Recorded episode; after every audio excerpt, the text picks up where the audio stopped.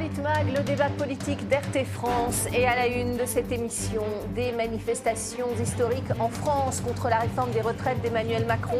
Près d'un million trois cent mille personnes pour la deuxième journée de mobilisation selon le ministère de l'Intérieur. C'est plus du double selon euh, la CGT.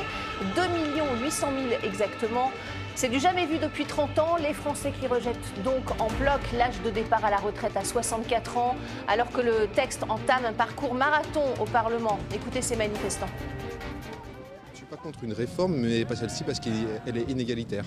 Euh, inégalitaire vis-à-vis euh, des travailleurs et travailleuses. Euh, on tape toujours sur les mêmes, et, alors qu'il y a d'autres solutions, et choses que le gouvernement n'a pas souhaité prendre en considération. Je suis déjà fatiguée.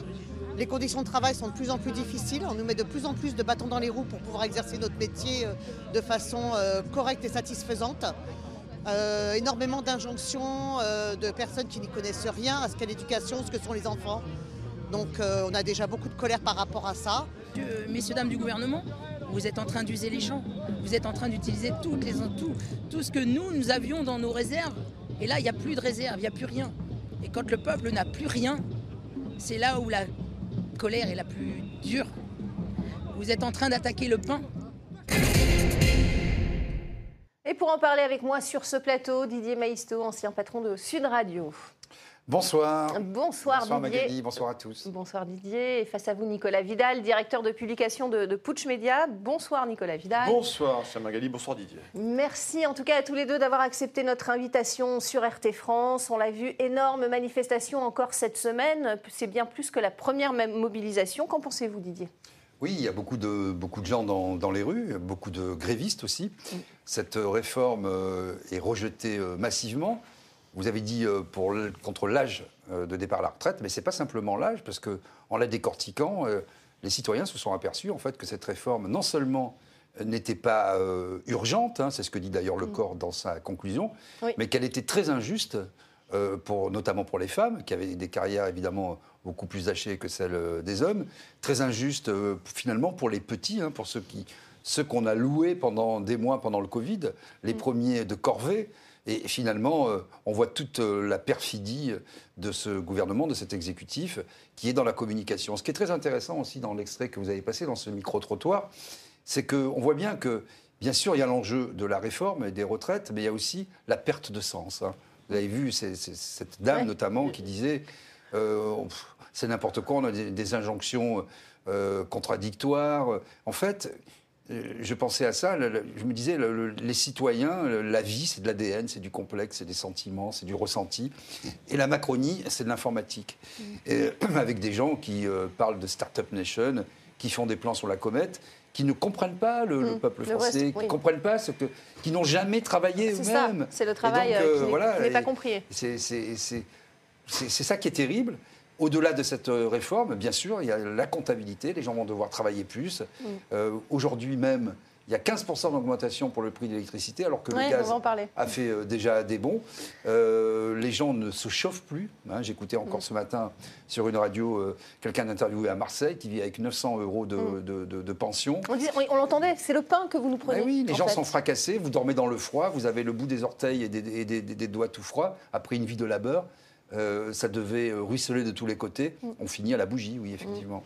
Euh, Nicolas Vidal, vous, vous étiez à Montpellier, euh, Montpellier où il y a eu une énorme manifestation également. 25 000, c'est carrément deux fois et demi plus que, que la première mobilisation. La province se mobilise aussi fortement. Hein. Bien sûr, c'est la France des Gilets jaunes, c'est la France périphérique, c'est la France déclassée, c'est la France des gens qui ne sont rien pour Emmanuel Macron.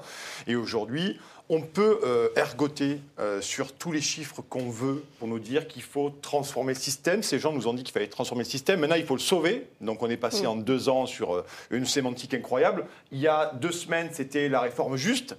Ouais. bedboard s'est dit ah non, ça passe pas du tout, donc on va aller maintenant sur la réforme nécessaire. Donc c'est de l'enfumage permanent. Et la réalité de cette réforme des retraites.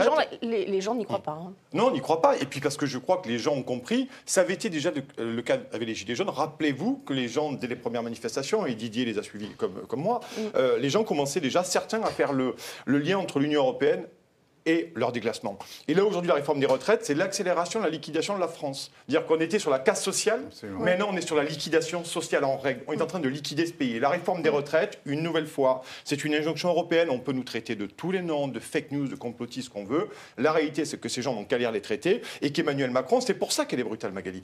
Parce qu'Emmanuel Macron, il a le flingue de BlackRock sur la tempe et le couteau d'Ursula von Texto von der Leyen dans le dos. Et il se dit, maintenant, eux, ils trépignent, il faut la faire passer. En Belgique, je le rappelle, Pour le tenir ses engagements financiers. Exactement, pour enrichir BlackRock notamment sur la capitalisation, parce que c'était un énorme magot. Je rappelle que BlackRock, c'est une entreprise américaine qui pèse 6 000 milliards de dollars. Et aujourd'hui, donc, c'est une exception. Et c'est pour ça qu'il n'y a pas, on ne peut plus débattre avec ces gens. Ils sont incarcérés dans une idéologie et puis ils sont en train de servir des intérêts privés qui passent manifestement par la liquidation sociale de ce pays en bonne et due forme. Et qui en paye le prix Bien entendu, c'est la France périphérique, la France des déclassés, la France des provinces. Et maintenant, bientôt, avec la, sur- euh, la réforme de l'assurance chômage, aussi les CSP+. Donc attention, les CSP+. Lisez bien le texte de la l'ordonnance de la réforme de, euh, de l'assurance chômage. Vous allez vraiment avoir très très mal. Ouais. Euh, 2 800 000 euh, personnes selon, selon la CGT, euh, 1 300 000 selon le, le ministère de l'Intérieur. Juste un mot sur euh, ce chiffre quand même aberrant, 57 000 selon le fameux cabinet Occurrence euh, Didier Maïsto, ça vous fait sourire. Oui, mais c'est une farce. Nous, on a bien connu ça avec euh, les Gilets jaunes. Parce que À c'est une guerre des euh, chiffres, hein, le, le gouvernement euh, les scrute à la loupe. hein. Soyons clairs, depuis que la France existe, j'allais dire, il y a eu des manifestations, il y a toujours le chiffre. Coluche s'en était amusé, de la police, hein, selon la police, et selon les syndicats. Bon, Ouais. En général, la, troisième. la- la vérité, elle est plutôt, j'allais dire au milieu, non, elle est plutôt du côté des syndicats, en général. Parce que les syndicats, ils ne peuvent pas se permettre de, de- de dire n'importe quoi, même s'ils exagèrent un petit peu les chiffres. Mais là, Parce que le ministère de l'Intérieur peut se permettre de dire n'importe quoi, c'est bah, ça le, le ministère de l'Intérieur, il est toujours, si vous voulez. C'est là où c'est c'est très intéressant, c'est qu'on voit que l'État impartial n'existe pas. Et que le ministère de l'Intérieur, qui doit être. Regardez, l'image parle d'elle-même. Non, mais le ministère de l'Intérieur, normalement, c'est le ministère, comme son nom l'indique, non pas simplement de la police et du maintien de l'ordre, de l'intérieur, des élections, de l'administration correcte du pays. Donc, s'il y a bien un ministère qui doit faire respecter l'État et l'impartialité de l'État, c'est le ministère de l'Intérieur. Mais là, nouveauté, il y a un consortium, ça ils adorent ça les médias mainstream, Ouais. faire des consortiums. Donc vous avez euh, France Ils- Info. Ils étaient censés être euh, plus justes que les autres, voilà. mais bon. on- Et on là, ils ont là, un hein, logiciel, puisque c'est la Startup Nation, qui est, on l'a vu d'ailleurs, ça a été démontré maintes et maintes fois, un logiciel qui, qui visiblement a du mal à compter. Et, et donc, euh, il divise. Attendez, c'est quand même une première en France de nous donner un chiffre du ministère de l'Intérieur divisé par trois. Ouais. C'est grotesque. C'est grotesque, mais vous voyez, Il va falloir revoir peut-être les modes de calcul. hein. oui, mais nous, nous sommes informés parce qu'on est dedans et qu'on est dans les manifs et qu'on a l'habitude de, de- de ces choses-là. Mais qu'est-ce qui reste quand même dans les médias à la fin? Quand vous prononcez un chiffre, 50 000 à Paris, les- le- la personne qui est à Toulouse, à Montpellier, à Toulon ou, ou à Bergerac, elle dit Ah bah, il n'y avait que 50 000 personnes, vous voyez bah oui. et, et alors, ça, c'est la, la- la première étape. La deuxième étape, c'est que les gens de, de- de ce fameux cabinet, je ne veux pas leur faire de la, de la pub, euh, je ne vais pas citer leur nom, ils ne le méritent pas, sont invités chez BFM pour Ouais. expliquer leur méthodologie, Ils ont, ils ont réussi? Leur, méthodologie pourrie, quoi, je veux dire. Et, vous voyez, ces gens-là, donc ils servent, ils servent le pouvoir. Et comme les médias et le pouvoir, c'est devenu la même chose, dans cette Startup Nation, il y a des startups qui sont labellisées, qui ont l'imprimature du pouvoir, qui vont juste à se substituer au ministère de l'Intérieur pour encore minimiser les- les- le nombre de manifestants. un, mot, Nicolas, sur ce chiffre ou pas C'est c'est des farces et attrapes. C'est Ouais. vraiment des farces et attrapes. Et ça, ils ont toujours délégitimé, bien sûr, les mouvements. Mais là, ils ne comprennent pas, en fait, ces gens, que ça ne marche plus, tout ça. Ça ne marche plus. Déjà, pendant les Gilets jaunes, on l'a vu. C'est d'ailleurs pour ça, rappelez-vous, que les Gilets jaunes, ils se sont filmés sur Facebook pour montrer que ce n'était pas du tout la réalité. Donc, effectivement, euh, tout le monde rigole. Même, même certains macronistes rigolent sur Twitter de ça. Donc, à un moment donné, il faut arrêter. Vous savez, mais sur, bon. les, sur les Gilets jaunes, Ouais. et on l'a vu Ouais. là encore hier à Paris, Ouais. Parfois, vous aviez des manifestations euh, qui partaient, euh, mais place de la Concorde, noir de monde, les Champs-Élysées, noir de monde, la rue de Rivoli, noir de monde. Ça faisait des kilomètres et des kilomètres de, de, de queues, de manifestants, d'une densité incroyable, puisque tous le- les boulevards étaient pris, les ponts, etc. Ouais. Et vous aviez, en général, vers 17h, les chiffres du ministère de l'Intérieur qui tombaient, qui vous disaient 7800 personnes. Et c'était précis, parce que parfois, c'est 7852 personnes. Vous voyez, non. En Parfois, cas- on avait des décimales, parfois. C'est- ouais. des décimales, C'est parfois. gro- c'est grotesque. En tout cas, en tout cas, on le voit bien, hein, la, la- la bataille euh, est perdue, en tout cas en termes de, de mobilisation pour le gouvernement. Euh, Et la bataille de l'opinion est perdue Et aussi. la bataille de l'opinion, on va le voir aussi, la- les sondages le confirment. Nouveau, euh, nouveaux appels à la mobilisation les 7 et 11 février prochains. Les- le pari est gagné pour les syndicats, écoutez-les. C'est la démonstration d'un rejet massif des 64 ans et surtout c'est la démonstration que le monde du travail, vous savez, ceux qui sont stigmatisés parce qu'ils seraient contre les 64 ans, de ne pas, aimer, de pas vouloir travailler. Il est co- il est Ce colère, monde du travail dans sa Ouais, il a profondeur, changé, hein. dans sa diversité, il est opposé aux 64 ans. On entend des, euh, le premier, le pre- la Première ministre, le Président de la République, voire le ministre de l'Intérieur avoir des propos sur euh, les gens qui seraient feignants parce qu'ils ne voudraient pas travailler deux ans de plus. C'est, ne pas connaître la, la réalité du boulot. quoi. Enfin, il suffit d'aller euh, dans des entreprises, à l'hôpital, euh, dans plein d'endroits pour savoir ce que c'est que le boulot. C'est juste ça que je dis. Mais ça fait longtemps qu'on le dit euh, qu'il y a un petit décalage entre les déclarations euh, dans les ministères et euh, la réalité du travail. Il a raison, il y a un décalage entre la réalité du travail et ce qu'on pense dans les ministères. Là aussi, quand même, ce qui est extraordinaire, c'est que ce sont des, des gens au gouvernement qui n'ont jamais véritablement travaillé euh, et qui viennent expliquer à tout le monde ce qu'est le travail. Il y a, y y trois. Vous savez, c'est très simple. Il faut toujours et faire qui un ont peu- des régimes spéciaux qui ont des régimes spéciaux. Non, mais ce qui est intéressant, maintenus. pour rester dans le, le champ lexical et sémantique, euh, vous avez les gens qui vous parlent de la valeur travail. Là, vous pouvez être sûr que c'est des gens qui n'ont jamais bossé, hein, qui la valeur travail. Moi, je me souviens, dans- dans une ancienne vie, j'avais des rendez-vous, par exemple, avec des syndicalistes patronaux qui me donnaient rendez-vous à 7 h du matin parce qu'ils nous faisaient croire qu'après, ils avaient un travail. Ça aussi, c'est un, un bon, un bon indice. J'ai regardé euh, le CV de tous ces, toutes ces personnes qui ont fait des déclarations péremptoires, dont M. Darmanin, mais aussi un député de la Guyane et, et- et d'autres députés euh, de, la- de Renaissance. Regardez leur CV, c'est très intéressant. Ils ont tous un métier, soi-disant. Mais en réalité, quand vous regardez, ils ont, ils ils passé, exercé. ils, ont, ils sortent de Sciences Po euh, Ouais. ou de l'ENA. Immédiatement, ils sont aspirés dans un cabinet ou conseil, un conseil régional ou départemental quelconque et ils font de la politique. Donc des gens qui, pendant, qui ont des vies politiques, des carrières qui durent 40 ans en moyenne, parce que la vie, la carrière moyenne, la durée de la carrière moyenne euh, d'un politique français, c'est 40 ans, qui viennent, qui viennent donner des leçons à des gens qui se lèvent à 6 heures du matin, la France périphérique notamment, qui font euh, des heures de bagnole en diesel et qui fument des clopes, pour reprendre un ancien euh, ministre. Le chaste Benjamin Griveaux. Voilà, le chaste Benjamin Griveaux, euh, adepte des euh, réseaux et, et des turgescences variées, n'est-ce pas, euh, euh, viennent nous donner des leçons et, et nous dire il faut travailler plus, vous êtes des feignants. Mais moi, je trouve le peuple français bien gentil, bien gentil et bien élevé et, et- et bien encore dans la, dans la modération, parce que ça ne va pas durer longtemps. Vous avez vu, euh, antenne, on disait euh, il est en colère, euh, Laurent Berger. Mais bien sûr, parce Oui, oui. qu'il est poussé, comme le disait Nicolas, par la base, parce que les gens n'en peuvent Et- plus. et il en va de leur crédibilité. Non, mais vous avez hein. travaillé 42, 40, 40 ans dans des métiers, euh, et quand on parle de carrière, hein, quand vous êtes au SMIC, euh, que vous, avez, vous êtes une femme, vous avez fait trois mômes, c'est pas spécialement une carrière, sauf cahier, On- on va en parler des femmes, casser des cailloux à Cayenne, ça, ça serait une vraie carrière. Et on va vous dire, alors que vous êtes à 59 ans, ah ben, il va falloir travailler plus parce que vous êtes une feignasse.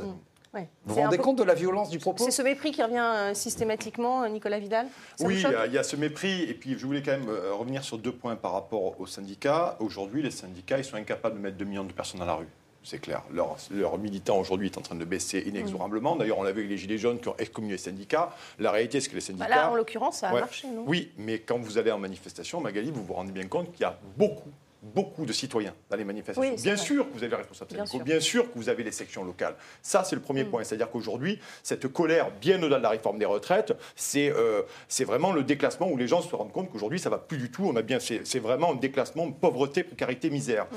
Première chose. Et puis deuxième chose, moi, les syndicats, je les entends parler, tous ces gens. C'est très bien tout ça. Ils fixent un- une date, un, un- un lieu, une horaire, c'est très bien. Comme ça, les gens, au moins, ils peuvent aller manifester. Ils ont un point de rendez-vous. C'est d'ailleurs ce qui se passe en ce moment.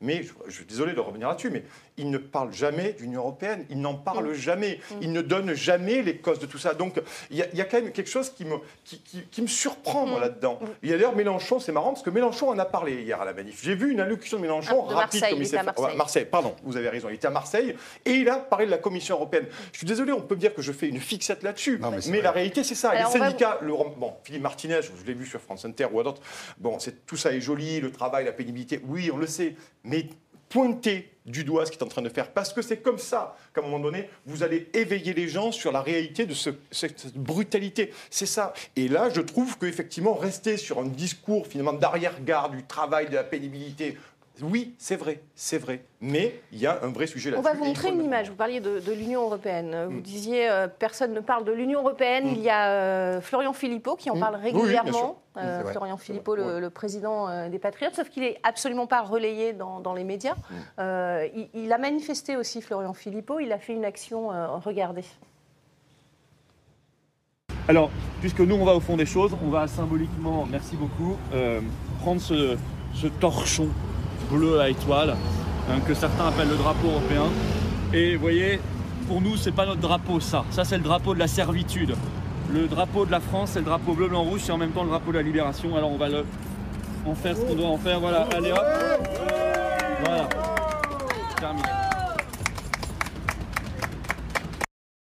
Didier Maisto, bon, on, on adhère, on n'adhère pas, mais euh, c'est vrai que Florian Philippot est très peu relayé dans, dans- dans les médias. Pourquoi, selon vous Est-ce que c'est systématiquement occulté? Parce que depuis euh, les années, euh, depuis Maastricht, en fait, hein, le système médiatico-politique a pris fait et cause euh, pour l'Union européenne. Mm.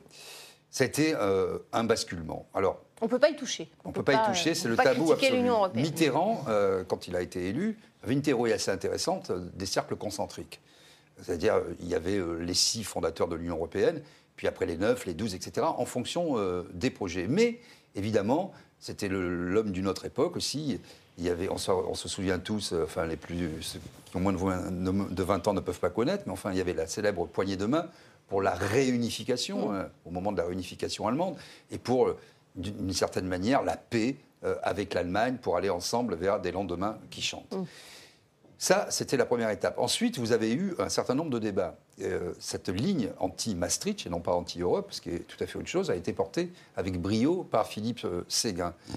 Mais il y en a un qui, qui- qui a trahi quand même, il faut le dire. Il faut- Nicolas Sarkozy. Euh, non, c'est d'abord Jacques Chirac. Oui, d'abord. Euh, Jacques Chirac, euh, moi j'ai assisté à, à- à des réunions, euh, euh, il y a prescription aujourd'hui, entre lui et euh, Charles Pasqua notamment, qui disait Mais oh, il faut pas, c'est impossible quand on est RPR. Bon. Et tout le monde lui a dit, c'était déjà le début euh, des cabinets, de la modernité Jacques, tu peux pas être président de la République si tu es contre euh, l'idée de l'Union européenne. Et vous avez eu tous les médias qui se sont emballés. Ça n'a pas suffi, puisqu'en 2005, les Français ont voté à presque 55% Contre. contre l'Union européenne. Et vous avez M. Sarkozy, effectivement, qui, a expliqué, aidé par Valéry Giscard d'Estaing, je sais pas, que nous étions trop idiots pour comprendre euh, le texte. Et ils nous l'ont refourgué par petits morceaux dans un congrès. Et euh, maintenant, il y a essentiellement deux traités qui reprennent euh, l'ensemble des dispositions de tous euh, ces traités. Si j'en parle, c'est que vous avez un schisme, une profonde. un- un- un- oui, c'est vraiment. Que dis-je, un cap, c'est une péninsule. Des plaques tectoniques qui, qui- qui se rencontrent et qui se heurtent euh, entre un peuple qui est de plus en plus hostile à, à l'Union européenne telle que nous Telle la vivons aujourd'hui. Oui. On a pu le constater déjà. J'étais très frappé, moi, au début des Gilets jaunes, par cette conscience euh, de, de- de la population. Dans les Gilets jaunes, vous aviez, euh, je ne sais pas moi, 80% de citoyens qui avaient voté contre euh, le, le traité de Lisbonne. Bon. Mais vous avez, comme on le constate sur d'autres sujets, sur la liberté d'expression, sur les retraites, des médias qui ont été infiltrés par la finance, par les amis de M. Macron, qui font tous les jours du soft power et qui nous, est- qui nous racontent une histoire, comme euh, c'est un peu la tirade de Macbeth, une histoire racontée par un idiot, pleine de, de bruit et de fureur, qui ne signifie rien. Et donc les gens se rendent compte, oh, déjà, je vais être court, lors du passage à l'euro, euh, moi j'étais dans une grande entreprise, on avait fait une, une méga étude sur- portant sur plusieurs pays européens à l'époque. Du jour au lendemain, c'était 30% de pouvoir d'achat. 30% de pouvoir. Donc cette, cette Europe nous paupérise, nous disloque, nous désindustrialise, déréglemente. Et voilà la, la- la- la situation à laquelle, à laquelle nous sommes confrontés aujourd'hui. On n'est plus très loin du mur. À votre avis, euh, sur ce qu'on vient de voir, sur l'action en tout cas menée par euh, Florian Philippot? Ben oui, Florian Philippot, il est Et discrédité le boycott dans les médias. Bien sûr, il est discrédité dans les médias, bien entendu, c'est toujours, toujours pareil. Après, on peut partager ou pas l'avis de Philippot ou de Asselineau ou d'autres qui sont dans cette mouvance-là. Enfin, ça reste une opinion politique à montrer. oui c'est une opinion politique, mais la réalité, c'est que euh, quand on comprend ce qui se passe, euh, généralement, on essaye de bosser un minimum, mais on n'arrive pas à débattre. On a déjà parlé la semaine dernière, c'est qu'à un moment donné, il y a un tel affaiblissement culturel, intellectuel de l'élite qu'elle n'est plus en capacité de débattre avec nous. Donc c'est compliqué, donc c'est complotiste, c'est qu'on sort. Mais il y a quelque chose qui est intéressant. C'est-à-dire que là, on est en train maintenant de parler de référendum sur cette réforme des retraites. Mais qu'est-ce que ça serait le référendum sur la réforme des retraites? Ça serait que le Oui, référendum violé de 2005.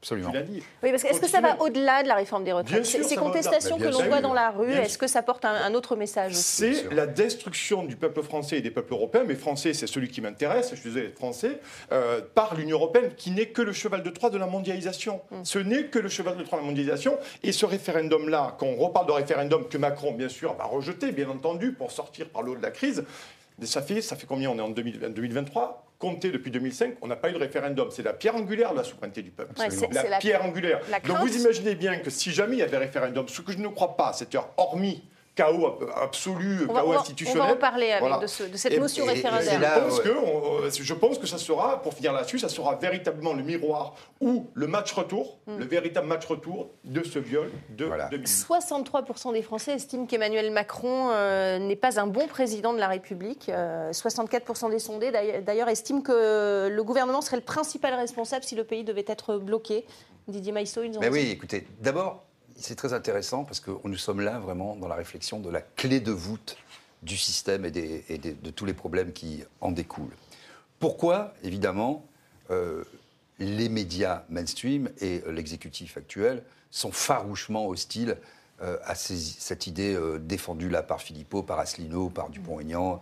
Euh, la gauche, malheureusement, a, a abandonné ce combat, ou alors il est tellement tortueux, moi je le, je le déplore, mais c'est comme ça, qu'il n'aborde plus le sujet.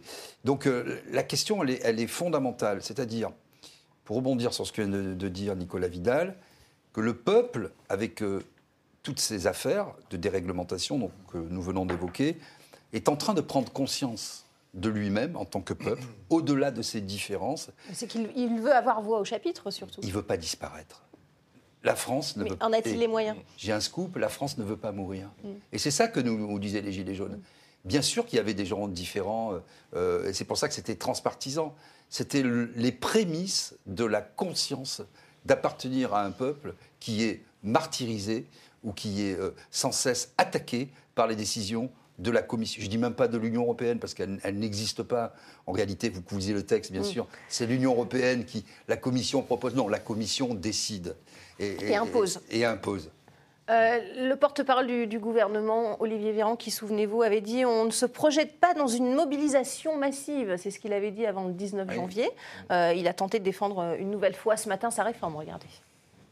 On a fait le constat, comme, euh, comme vous, qu'il y a un peu plus de manifestants hier que lors de la précédente manifestation. Il y a un peu moins de grévistes hier que lors de la précédente journée de, mobilisation. On regarde cela avec euh, humilité, concentration, avec euh, notre cap qui est, je le rappelle, de préserver la souveraineté de notre pays et donc la souveraineté de notre modèle social et donc d'être capable d'équilibrer le financement sans augmenter les impôts ni la dette, sans baisser les salaires et sans baisser les pensions des retraités, c'est-à-dire dans le cadre d'une augmentation progressive de la durée de travail.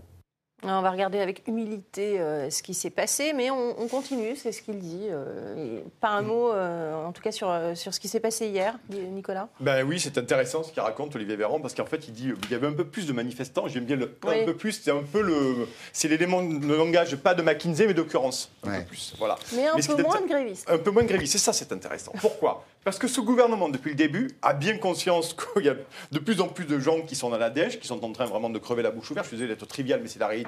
Donc, qui mise sur le fait que les gens ne peuvent plus faire grève. Aujourd'hui, j'ai écouté plusieurs ouvriers, ils perdent pour certains, ou des agents de maîtrise, près de entre 75 et 85 euros par jour. Ouais, c'est énorme. Vous imaginez bien que ce gouvernement, on le sait, joue là-dessus, ben bon, joue là-dessus de manière à se dire, bon, une semaine, deux semaines, trois semaines, les gens vont pas pouvoir faire grève comme ça. Trois, quatre jours, cinq jours, c'est fini. Donc ces gens sont d'un cynisme, mais c'est épouvantable. faut pouvoir durer jusqu'à Ouais. fin mars. Et ils jouent là-dessus. Donc vous imaginez, ils ont détruit le pays, parce que, enfin, grosso modo, Emmanuel Macron a accéléré, on en a parlé, désindustrialisation, délocalisation, euh, directive européenne, il y a eu Bosch, il y a eu Bridgestone, il y a eu Whirlpool, enfin on peut en citer des centaines. Et maintenant, ils ont bien détruit tout le monde, ils ont bien famé tout le monde, ils ont bien mis tout le monde à poil, et maintenant ils disent, bon, mais puisqu'ils sont trop pauvres, ils pourront pas tenir les grèves, ils pourront pas tenir le blocage, donc ça passera comme ça. Vous imaginez le Mais- cynisme de ce gouvernement, on le sait. Et, et Olivier Véran, euh, Olivier La Science, comme la science molle, comme je l'appelle, vient nous expliquer qu'il y avait moins de grévistes, un peu plus de manifestants. Donc, on est, moi, je pense qu'on n'est même pas dans le déni. C'est un véritable passage en force.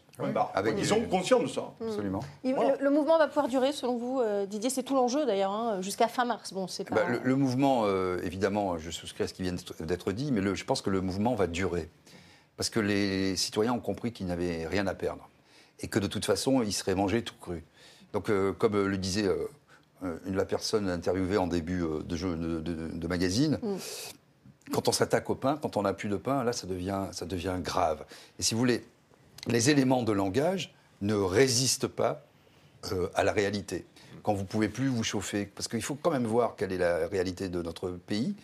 Quand vous pouvez plus vous chauffer, quand vous êtes en train d'économiser de l'eau, euh, de la lumière, euh, que vous chauffez pas la nuit, que les prix explosent, je peux vous dire que vous n'êtes pas en très bon état. Et les gens qui étaient pas touchés jusqu'à présent, mettons la classe moyenne basse, euh, commence à, à être touchée, se fait du souci pour l'avenir de ses enfants, n'arrive plus, même ceux qui arrivaient à mettre, allez, 50 euros de côté, c'est pas énorme, n'arrivent plus euh, à le faire. Et eux-mêmes, des gens qui ne- qui n'étaient jamais à découvert, commencent à être euh, à découvert autour du 20 du mois, avec des travailleurs pauvres, c'est-à-dire un couple d'actifs qui travaille, qui a des enfants et qui a découvert et qui ne fait pas de restaurant, qui a tout éliminé, qui ne change pas de voiture, qui ne part pas, Mm. à. Courchevel, euh, etc. Vous voyez?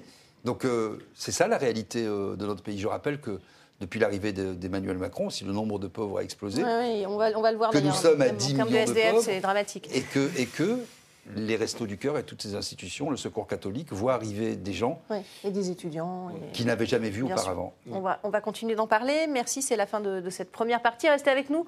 On continue évidemment ce, ce débat sur euh, ces mobilisations records en France. Emmanuel Macron va-t-il battre en retraite? C'est toute la question. Restez avec nous. On se retrouve dans quelques petites minutes.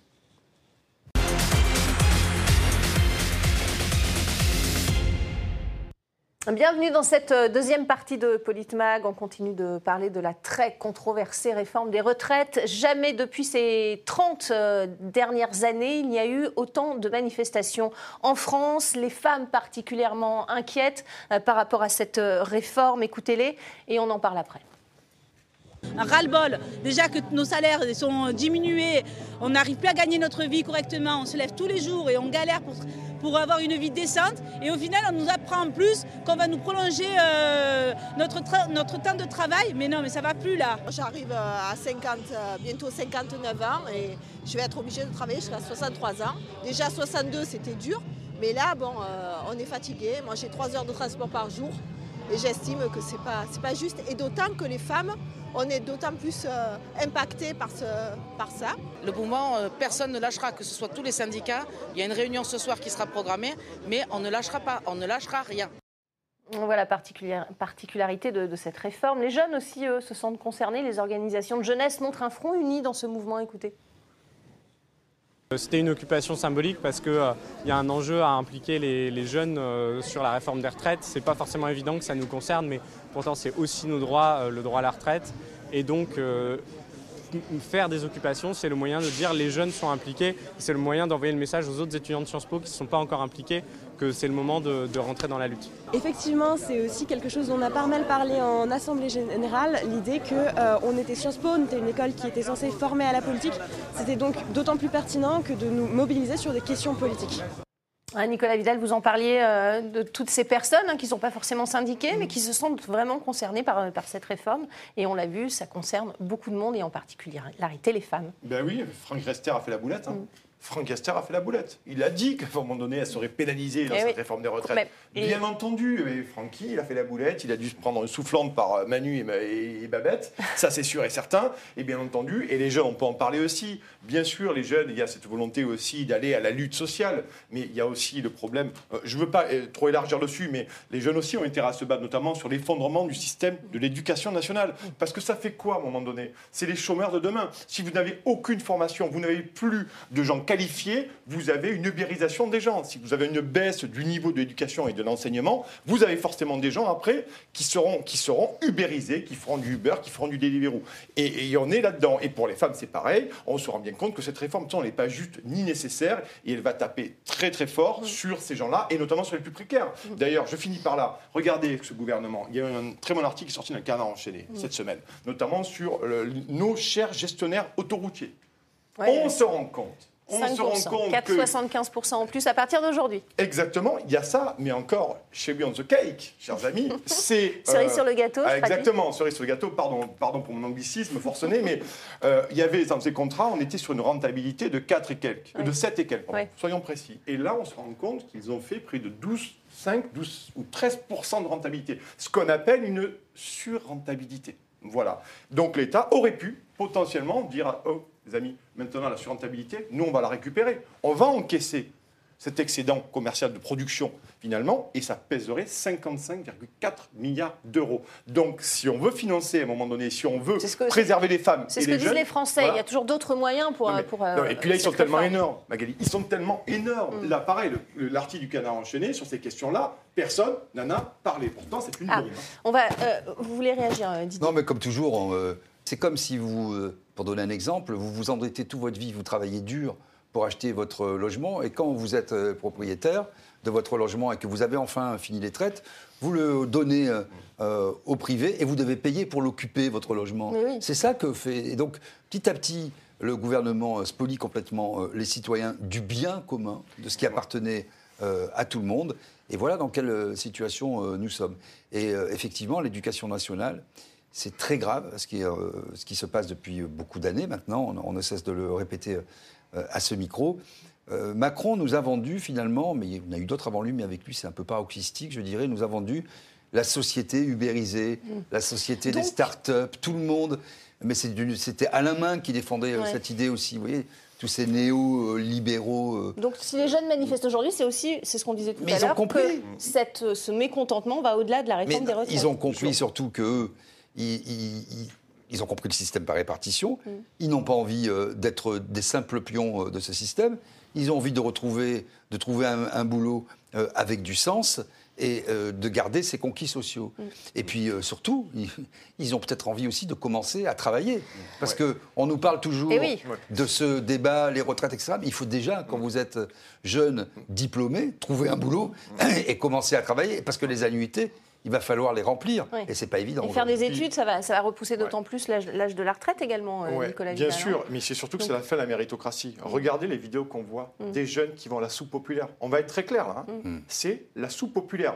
Comment voulez-vous que des gens qui arrivent de familles qui ne sont pas aisées, de familles en difficulté, qui pourraient à un moment donné, avec le système d'éducation, d'éducation nationale, ou Émerger. Bien sûr, émerger, c'est la méritocratie. c'était le but. Comment vous voulez à un moment donné Ouais. faire des études sérieuses, bosser en profondeur, réfléchir, vous épanouir et vous construire un véritable avenir quand vous devez aller bouffer, vous travaillez pardon, chez McDo ou que vous devez le soir faire deux heures de queue en sous populaire que vous avez faim. Je suis désolé, je vais faire un peu mon marxiste, mais la réalité c'est qu'aujourd'hui, euh, ces jeunes-là, on est en train de les saccager sans compter le niveau, on en a parlé, on va pas faire l'émission là-dessus parce que c'est pas le sujet, sans compter qu'on a abruti, on a défoncé, je suis désolé, dé- délibérément détruit le système d'éducation nationale pour faire des gens flexibles, des gens qui épousaient l'ubérisation, qui épousaient finalement une société fluide et liquide. C'est toute la question du savoir et des compétences. On va continuer sur, euh, Ouais. sur les retraites. Ouais. Euh, Elisabeth Borne a déjà averti que la négociation ne, ne serait plus possible. Regardez. Non, ça n'est plus négociable. La retraite à 64 ans et l'accélération de la réforme Touraine, c'est le compromis que nous avons proposé après avoir entendu les organisations patronales et syndicales, après avoir échangé avec les différents groupes euh, parlementaires. Et c'est, je vous le dis, nécessaire pour assurer l'équilibre du système. Voilà ce qu'a dit Elisabeth Borne avant euh, cette euh, deuxième journée de mobilisation. Ce n'est plus négociable. Donc forcément, les gens étaient plus nombreux dans la rue, Didier? Oui, mais surtout, c'est basé sur un mensonge. Si vous voulez, ça- ça- son, son concept, son explication, euh, repose sur le fait que le système serait Mm. pas à l'équilibre et que donc il faut faire une réforme, ce qui est faux.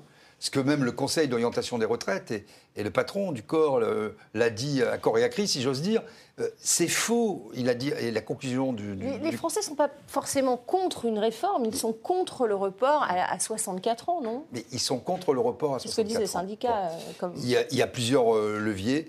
Ils sont contre euh, le fait que les femmes, et notamment les plus précaires, soient impactées. Cette histoire de pénibilité... Les- les elle est- seniors également. Les seniors, les seniors, bon. Et si vous voulez, ce sont des vues de l'esprit qui ne résistent pas à l'examen des faits. Bon, bon, je prends quelques exemples. On a parlé de la pénibilité. Bon. La pénibilité, euh, vous avez euh, des carrières qui sont euh, très difficiles. Comment vous, vous allez demander euh, à des gens de travailler plus Alors on nous dit la question des minima. Tout le monde va toucher, avec cette réforme, 1200 euros. En réalité, quand vous décortiquez parfaitement Non, c'est pas vrai, on le l'a- ça a sujet, été- ça a été vous démontré. avez 9 dixièmes des Mm. personnes qui seraient concernées par ces 1200 euros qui ne toucheront pas leur retraite. Mm. Pourquoi? Parce qu'ils ont eu, ils n'ont pas eu de carrière pleine, par exemple, un seul oui, exemple, etc. Donc il y a des- conditions telles.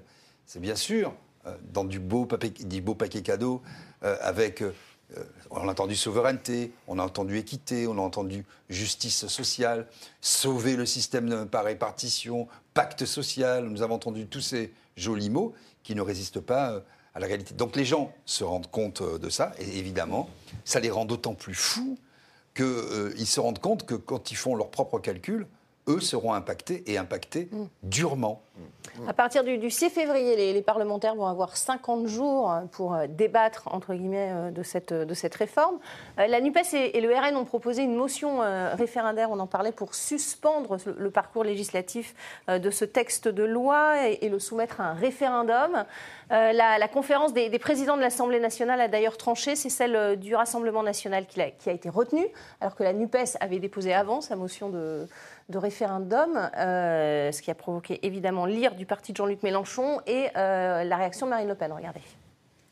Euh, je rappelle que euh, Anne-Sophie Frigou a été battue à 48% parce que la NUPES a appelé à voter pour le candidat macroniste. Grâce à la NUPES, grâce au fait qu'ils ont appelé à voter pour un candidat macroniste, il y a un député de plus macroniste qui, demain, votera pour la réforme des retraites. Ça prouve tout de même euh, euh, le caractère tout à fait fallacieux de l'opposition euh, autoproclamée en réalité de la NUPES à la réforme des retraites. La NUPES qui a déjà dit qu'elle ne voterait pas le texte référendaire du Rassemblement national. C'est quand même, on en est là, Nicolas Vidal. Oui, on en est là. On en est là. Et Marine Le Pen devrait revoir ses fiches parce que je sais qu'elle aime bien voir les fiches. Je trouve dans les débats présidentiels, elle a beaucoup, beaucoup de fiches, beaucoup d'intercalaires et beaucoup de classeurs. Marine Le Pen ne veut pas sortir de l'Union européenne. Je vais revenir Non, là-dessus. mais là, c'est pas la question. Oui, là. c'est pas- elle, veut, oui, oui. elle veut mettre Ouais. un référendum sur la elle question veut des mettre un référendum là-dessus, mais elle se La rend- NUPES est d'accord, Ouais. sauf que la NUPES dit on la votera pas parce que c'est le. Rassemblement national. On Mais elle sait pas, très bien que, euh, je vais, je vais voir- vous allez voir où je vais en venir, elle sait très bien qu'à un moment donné, on, ils pourront passer en force avec un 49-3 ou un 47-1 ou un 47 machin, je l'ai dit, ils passeront en force. Donc à un moment donné, c'est un problème plus global. Elle ne veut pas non plus s'associer aux manifestations, elle ne veut pas euh, appeler ses adhérents à aller dans la rue. Donc je veux bien qu'on aille sur le débat parlementaire, c'est évident. Mais le gouvernement aujourd'hui a la possibilité, sur ce texte extrêmement important, de passer en force. Donc on peut, on peut ergoter des nuits et des jours entiers là-dessus. On peut aller crier sur les plateaux de télé que si, que mi.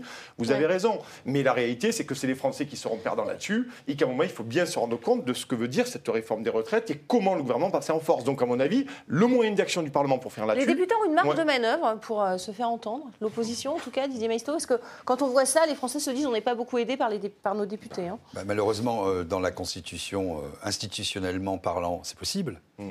Sauf que nous sommes dans, un, dans du théâtre, effectivement, et que l'un ne veut pas voter avec l'autre parce qu'il est fasciste, l'autre ne veut pas Ouais. avec- voter avec l'autre parce qu'il est islamo-gauchiste. Après, euh, le Front National, le Rassemblement National est accusé euh, de Oui, alors voter de passer certaines en premier, dispositions, soi-disant, etc. euh, Bon, sous couvert du gouvernement. enfin, bon, c'est- tout ça, ces enfants, ce sont des, des enfantillages. Bon. Mm. Donc, euh, effectivement, pour répondre à votre question, ça serait d'un point de vue théorique possible, puisqu'il n'y a pas de majorité absolue. Et il y a toujours, évidemment, la possibilité d'un d'un 49-3. Mais ils ne le font pas. Et si euh, les différentes euh, oppositions pouvaient s'unir pour une motion référendaire, euh, effectivement, ça serait la fin du problème. Ça ne veut pas dire derrière de faire une plateforme de gouvernement commune. Ça ne veut pas dire partager les valeurs du Rassemblement national ou, ou de celles de la NUPES. Ça veut dire, dans, face à une urgence de casse sociale Ouais. et économique, on est en train de se prendre le mur. Et c'est comme si on accélère. Mais ils jouent leur et je, et je vous crédibilité, dis, non moi, ah non, mais c'est pas la bonne marque du klaxon. Moi, je klaxonne pas. Donc, euh, Ouais. tu me changes le- klaxon. bon mais on va se prendre le mur. Non, mais tu me changes le klaxon Ouais. Et d'abord. pourtant, les députés représentent le peuple et le peuple est dans la rue, euh, Nicolas Vidal. Ben oui, Euh, parce ça que- peut jouer contre eux, non de Ben, pas ça- ça écouter ce qui se passe ouais.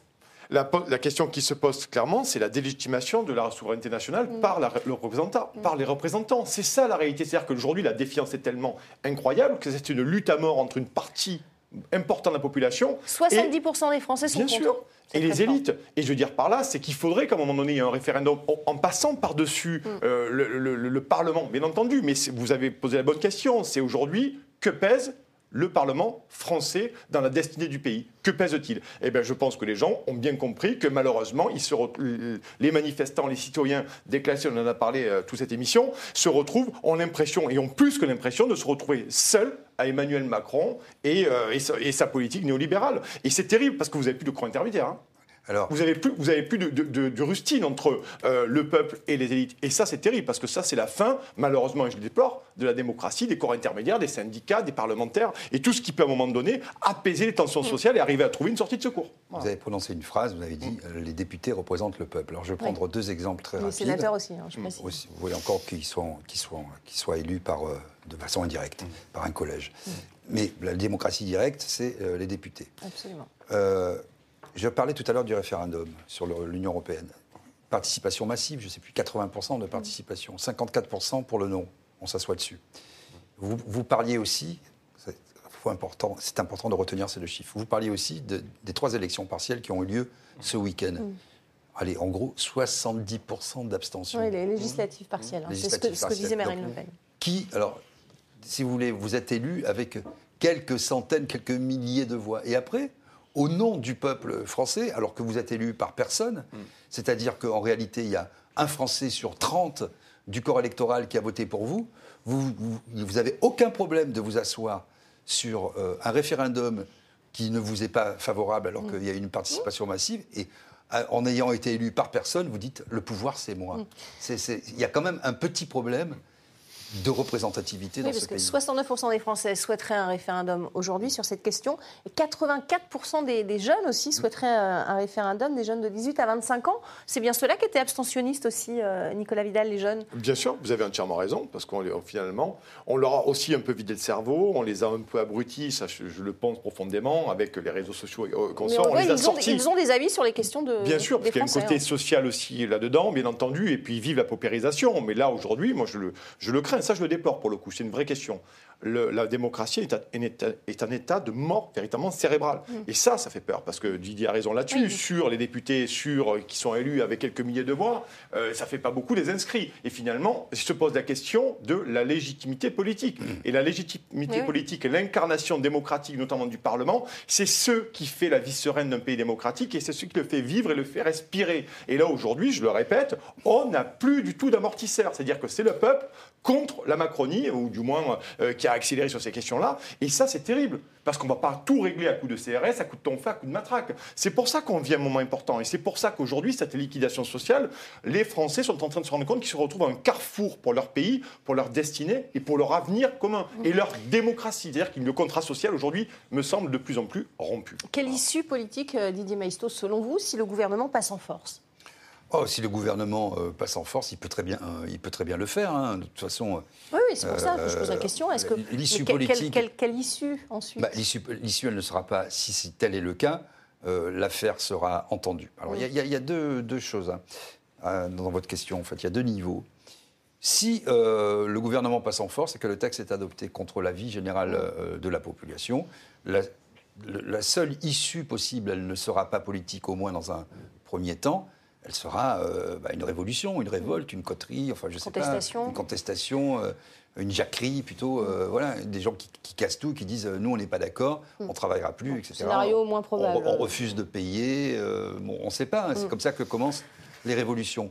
Soit le gouvernement est obligé de reculer, de retirer son texte. Ça, ça a d'autres conséquences politiques, qui seraient sans doute une dissolution. Voilà. ou- voilà. Donc.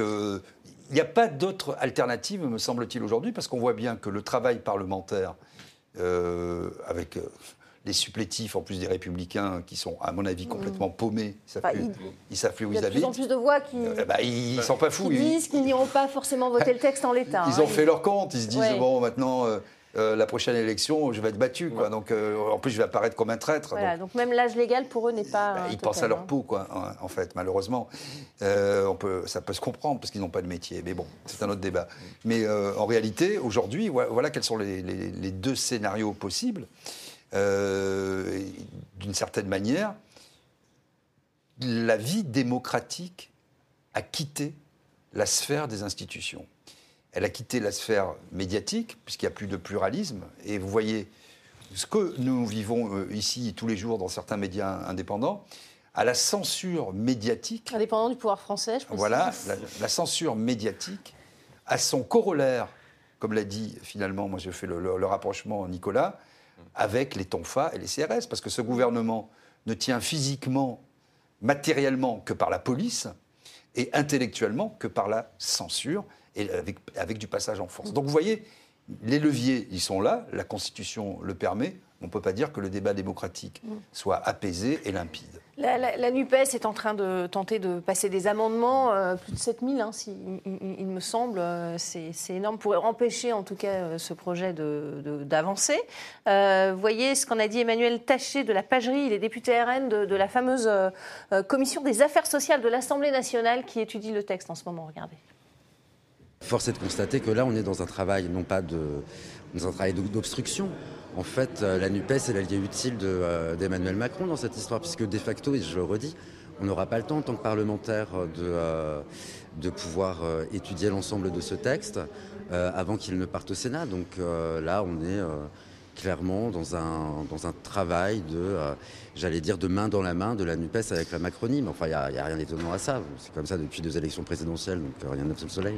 Que cette accusation est justifiée, euh, Didier Maïsto, selon vous Le fait de ne pas pouvoir euh, étudier tous les textes, euh, finalement, euh, est-ce que c'est pas non plus une, une- une bonne chose? C'est du jeu politicien, ça ne tient, pas, ça tient pas la route. Enfin, ça, ça veut dire moins de temps sur les articles, moins de Non, temps mais sur. c'est- la question, on peut toujours regarder le problème par le détail et, et ne pas voir l'ensemble. Ah, il y a la vache dans le À quoi ça couloir. sert de faire obstruction? Euh, oui, à un moment, c'est comme si je vous dis, euh, ah, il y a la vache, elle a une belle robe cette vache. Et vous, ah, mais la tâche, non mais quelle vache, quel couloir, quelle maison? À un moment, donc, c'est prendre par le petit bout de la lorgnette. Non, la question, c'est de savoir si les oppositions, quelles qu'elles soient, sont capables non pas de s'unir, mais de voter contre un texte. Ça, c'est la réponse est non. hein. Voilà, la réponse est non. Donc du après, côté de la Nupes. tout, tout ce qu'il y a quand j'entends Marine Le Pen ou euh, Taché de la Pagerie, ou même du côté de la NUPES, parfois on ne votera jamais avec le Rassemblement Ouais. national, etc. Oh, quelle horreur Mais donc c'est plié alors. Ben, c'est- mais bien sûr que c'est plié. C'est pour ça que le, je vous dis, le, le champ, le champ démocratique ne peut plus s'exercer de manière sereine Mm.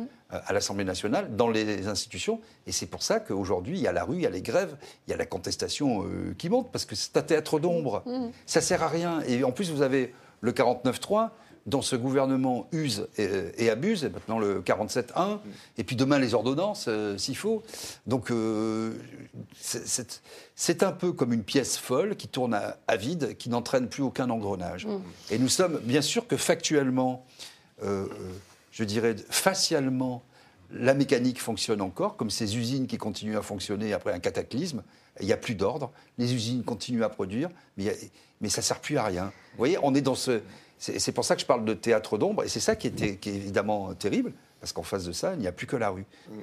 Alors de ces commissions, il y a eu la disparition progressive des, des régimes spéciaux, mais pas pour les parlementaires. Est-ce que ça vous paraît juste, Nicolas Vidal? Ah ben là, je viens de vous dire que pas du tout. Les Euh, sénateurs et, et- et les députés donc continueront à avoir euh, Ben, bien leur sûr, mais retraite c'est euh, une version. C'est une noblesse d'État. C'est une noblesse d'État. Regardez, vous voulez qu'on parle de Pierre Moscovici, premier président de la Cour des comptes. Allez voir ce qu'il gagne par mois, Pierre Moscovici. Voilà, c'est un exemple. c'est pas une question de montant, mais le, Oui, oui, le non, fait mais de garder ses privilèges, voilà, Oui, alors qu'on demande aux Français de Vous les avez abolir. entièrement raison. Pierre Moscovici, d'ailleurs, c'est un député LFI qui l'a fait, sans pour autant citer LFI, peu importe, mais c'est pour donner un exemple et pour répondre à votre question. À un moment donné, il y a, il y a véritablement oui. une noblesse de cour qui vit sous les ordres de la République et qui vient, de dire, qui vient dire aux gens qu'il faut travailler plus. Donc vous voyez bien est avant de demander aux Français de- d'en faire de même. Exactement, exactement. Alors on vous dit c'est de la démagogie, ça ne servira à rien. Mais au moins, mais même si de la démagogie, au moins ça permettrait de mettre l'effort à tous les niveaux. Et ça c'est compliqué. C'est pour ça que la situation elle est explosive. Euh, je suis d'accord avec Didier là-dessus. C'est un théâtre d'ombre. On le sait, ces gens c'est de la broutilles politique. Les gens ont faim. Les gens ont faim. Le Les problème, il y a- un autre problème qui est à l'origine de tout cela et qui a été euh, augmenté par Nicolas Sarkozy, parce que quand il avait dit la politique c'est un métier. Pour moi, cas, moi j'ai toujours défendu l'idée qu'on ne devrait pas être payé pour faire de la politique. Vous ne pouvez pas euh, créer un corps professionnel pour faire de la politique. La politique, euh, si vous êtes vous député être indemnisé pour euh, tout juste, faire tout de la politique, mais pas et je vais vous payé. expliquer comment. Vous êtes d'abord, vous n'êtes pas député de Paris, comme Oui, on le lit. Vous êtes député à la nation, Mm. c'est-à-dire vous êtes un, un morceau de souveraineté nationale qui s'exerce. dans de nombreux pays européens. Voilà, qui s'exercent ensemble. Vous n'êtes pas attaché à un territoire, à la différence des sénateurs. Et, il me semblerait euh, normal que si vous avez des compétences en bioéthique, euh, en électronique, euh, en informatique ou en agriculture, vous interveniez sur les euh, sujets quand euh, vous devez les défendre ou si vous êtes un Mhm. spécialiste du droit du travail, vous parliez. Le problème, c'est qu'ils travaillent beaucoup, nous dit-on. Alors, OK, il faudrait s'entendre sur la notion de travail. Il y a déjà un dévoiement du rôle du député. Un député n'a pas à faire du terrain. Mm. Je suis désolé, on nous dit il faut qu'il soit au contact. Il n'est pas à être au contact du terrain. Il faut relire le texte. Il doit faire des lois. Contact du terrain, c'est les maires, sont les conseillers départementaux, éventuellement régionaux, et peut-être un peu les sénateurs. Bon, ça c'est le premier point. Donc, ça, c'est déjà un dévoiement de la loi et un dévoiement de la Constitution. Deuxièmement, comme je dis, Pourtant, beaucoup prennent le retour du député maire. hein, oui, mais ça, pour ben, ça, euh, ben, pourquoi? Pour cette- professionnaliser. Cette compréhension, en tout cas, des. Mais ils viennent tous pleurer sur les plateaux en disant il faut un statut de l'élu. Parce qu'après, on oh là là, c'est compliqué ce qu'on fait, mais euh, personne ne les, ne les pousse à, à faire ça. Et moi, je suis. J'obligerai. Il faut qu'il soit élu d'abord. hein. Non, mais, Oui, mais j'obligerai les élus à, à avoir un travail, un métier, et de l'exercer, et de donner un peu de temps, comme le font les pompiers, par exemple, à la collectivité. Et c'est très simple. Vous n'avez pas besoin d'être cinq jours sur sept à l'Assemblée nationale et les deux jours. Pas le cas, on voit les, hémicycles sont vides. en Voilà. plus, donc, euh, Non, mais euh, c'est très important, ça, de comprendre ça. Ouais. Je vais essayer d'être rapide. On vous dit, ah oui, mais il y a beaucoup de travail en commission, etc. Mais vous n'êtes pas spécialiste de tout. Oui. Intervenez oui, vous devez en plus vous renseigner pour sur votre domaine de euh, compétences et donner un peu de temps à la collectivité, Mm. gratuitement. Allez, on va vous passer Voilà. une dernière image. C'est bientôt la fin de, de cette émission. Euh, Cette séquence qui a provoqué pas mal de, de réactions et de rires aussi lorsque Sandrine Rousseau, députée ELV, a parlé de, de la pénibilité pour les sportifs. Regardez. La baisse du nombre de RSA n'a rien, euh, ne dit rien en fait de la réalité de la précarité de votre population et vous devriez euh, la regarder différemment. Sur la carrière des sportifs, puisque tel est l'amendement euh, dont nous discutons aujourd'hui, eh bien je m'interroge, moi, que va faire Mbappé après 50 ans? Et que va-t-il faire? Je ne sais pas si, je sais pas si, je ne sais pas si. Je ne sais pas si Emmanuel Macron, au moment où il faisait des papouilles à Mbappé, lui a parlé de sa carrière et de sa carrière quand il serait senior.